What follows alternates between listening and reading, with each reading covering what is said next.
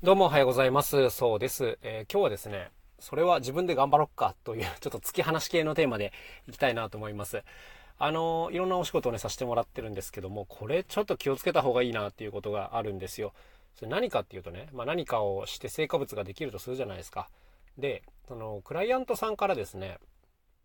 あの、宋さんの SNS でも告知してくださいね、みたいなことをさらっと言われることがあるんですよ。で、これに関して、あの、うーんって思うこと結構あるんですよ。っていう話。はい。これちょっと想像つきにくいかもしれないんですけど、あのー、なんかそれを当たり前に思わないでっていうところがあったりするんで、僕普通に断ったりするんですよ。こういうこと言われると。いや、ちょっとそれはできないっすね、みたいなこと言ったりして、ゲっていう顔をされることがあるんですけど、あのー、これって伝わってます？僕の言いたいこと。まあ、例えば、僕はあの、SNS そんなに頑張ってるわけじゃないんですけど、例えばツイッターだと1万人以上フォロワーがいたりするわけです。で、告知をする際とかね、結構慎重なんですよ。っていうのは、例えば告知しまくると、当然一個一個のこう反応って悪くなってくるわけで、僕も何でもかんでも告知するわけではなくて、非常にこう、絞ったやつだけ告知してるんですね。もう絶対クオリティ間違いないし、なかなかこう、チャンスないからぜひ見てほしいってやつだけ告知するわけですよ。はい。普段の仕事全部告知してたらもうキリがないので、そういうのはもう選択的にしてないっていうことですね。しない方が良いっていうふうに考えてるので、そうしてないと。で、そういう時に、えー、そういうことをさらっと言われるとね、ちょっとイラッときてしまうんですよ。あの、あなた人のタイムラインをあなたが使えるわけないじゃんっていう風にちょっと思ってしまうわけですよ。そう、これって、あの、お願いベースだったらまだいいんですよ。なんか、今回すっげえ頑張ってて告知を、なんとかちょっと操作のタイムラインも使わせてもらえないですかって言われたら多分あの、全然いいっすよって言うと思うんだけど、ですけど、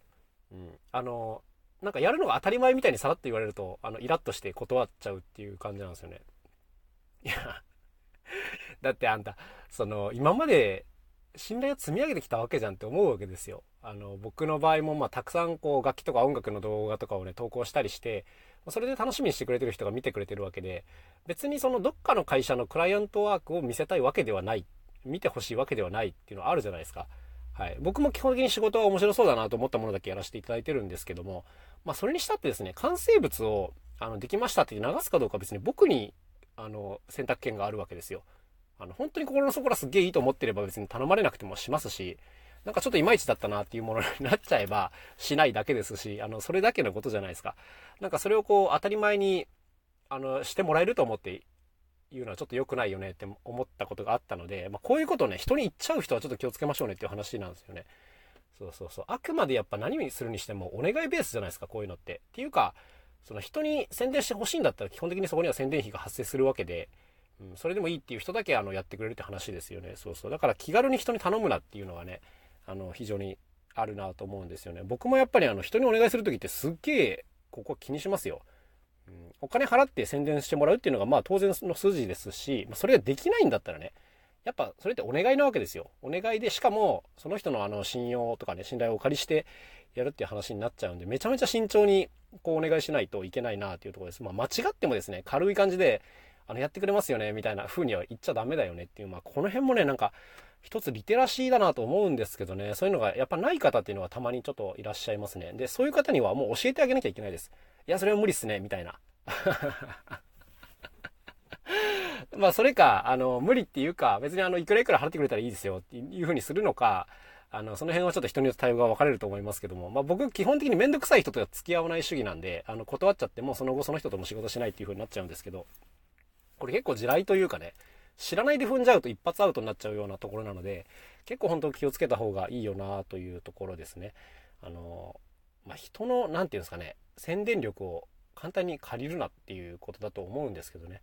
そうそうそうそう。うん、難しいとこですよね。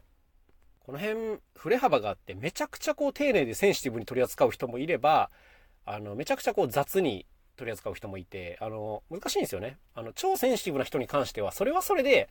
あの、別にそこまで気にしなくてもみたいに思うこともあるんですけども、まあまあまあ、でもそうしといて別にそんなことないというか、うーん、ありますけどね。まあ、あの、間違ってもだから雑に扱ってはいけないよという、そんな感じのお話でございました。